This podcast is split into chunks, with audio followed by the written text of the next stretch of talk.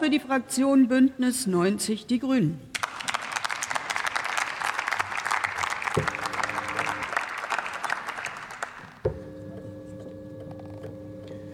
Sehr geehrte Frau Präsidentin, liebe Kolleginnen und Kollegen der demokratischen Parteien, liebe Zuhörerinnen und Zuhörer!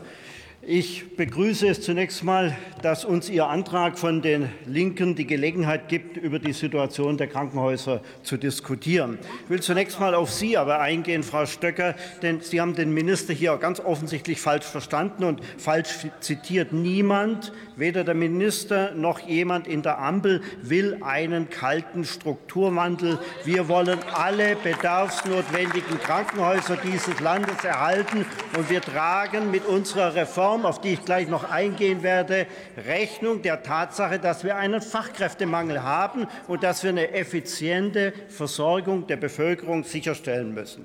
Aber lassen Sie mich zunächst mal fortfahren mit der Situation der Krankenhäuser. Ja, die ist schlecht.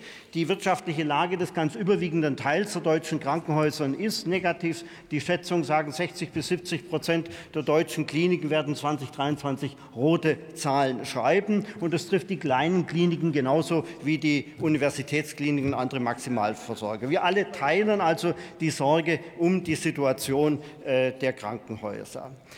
Ähm, was sind die Ursachen dieser schlechten Lage? Sie nennen in Ihrem Antrag den Fachkräftemangel. Das ist richtig. Viele Betten sind vor allem aufgrund von Pflegepersonalmangel nicht belegbar. Viele Pflegekräfte haben in den letzten Jahren den Krankenhäusern aufgrund sehr schlechter Arbeitsbedingungen den Rücken gekehrt. In vielen Gesprächen haben mir Pflegekräfte geschildert, wie erschöpft und ausgebrannt sie sind. Wir haben als Ampel dazu bereits im letzten Herbst eine ganz wichtige Maßnahme ergriffen, nämlich die Einführung eines Instruments der Pflegebedarfsmessung der PPR 2.0.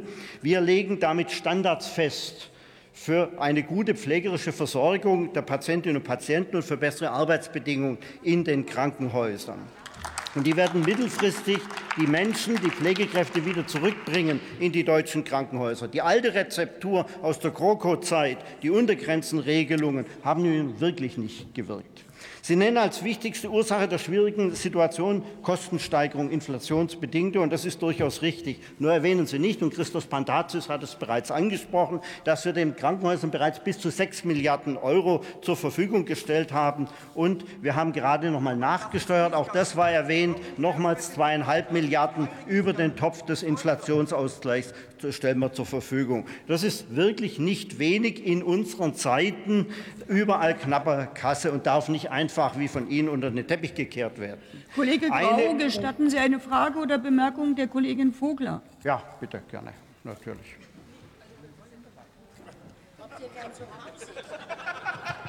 Vielen Dank, Frau Präsidentin. Ähm, Herr Kollege, herzlichen Dank auch, dass Sie meine Zwischenbemerkung zulassen. Ich bin, ähm, natürlich ist uns bekannt, welche Förderprogramme die, oder Ausgleichsprogramme, Programme, Unterstützungsprogramme die Bundesregierung in der letzten Zeit für die Krankenhäuser aufgelegt hat. Nur hat ja, ja, hat ja jedes dieser Programme den Schönheitsfehler, dass es genau das tut, was der Kollege Pantazis uns vorgeworfen hat, nämlich mit der Gießkanne an alle Krankenhäuser auszuschütten, unabhängig davon, ob sie vielleicht sogar Gewinne, ab, äh, Gewinne machen und die dann an die AktionärInnen abführen.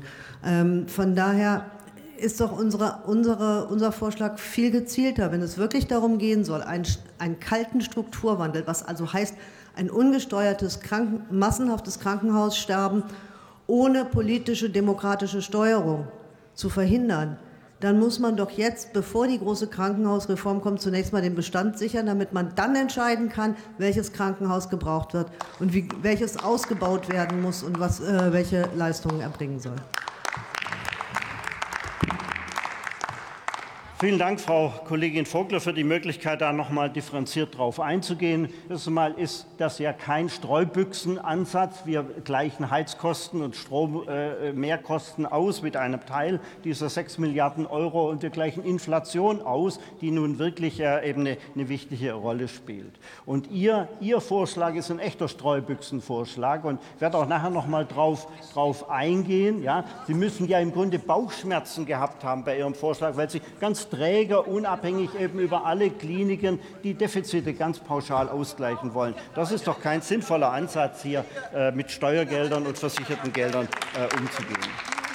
Jetzt eine Ursache, ich würde dann weitermachen mit äh, meiner Rede. Eine Ursache nennen Sie nicht, das ist der Fallzahlrückgang im Vergleich zu 2019, der auch nach Corona weiter anhält.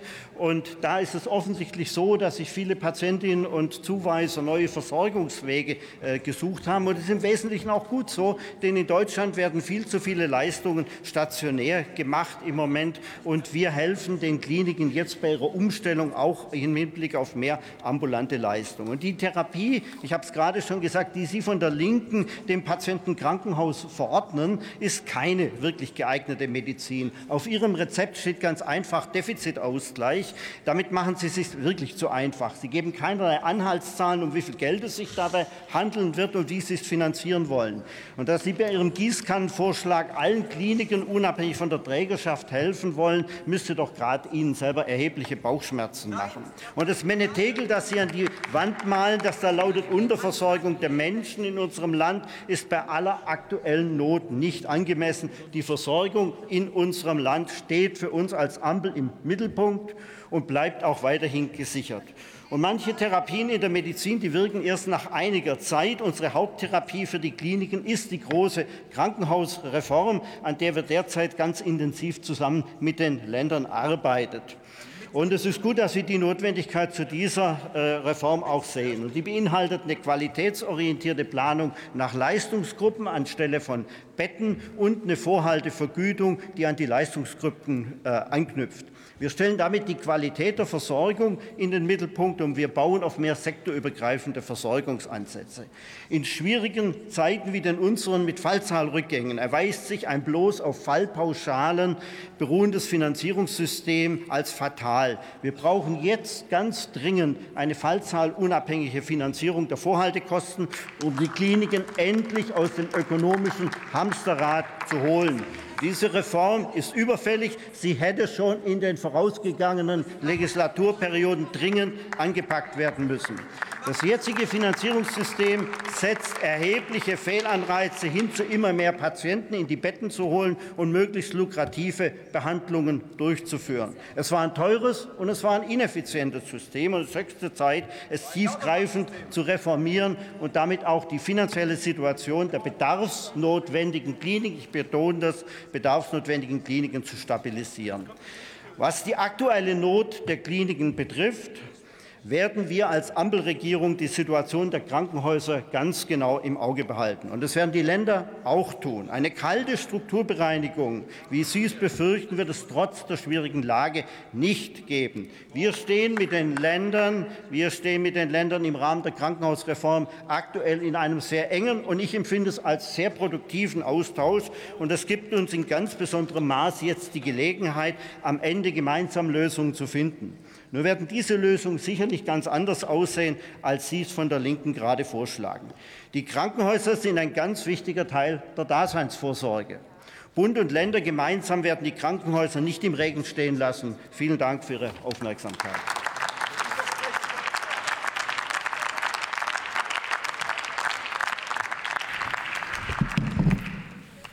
Liebe Kolleginnen und Kollegen, ich grüße Sie jetzt noch mal herzlich für die Schlussrunde sozusagen. Und es geht weiter in die Debatte mit Kai-Uwe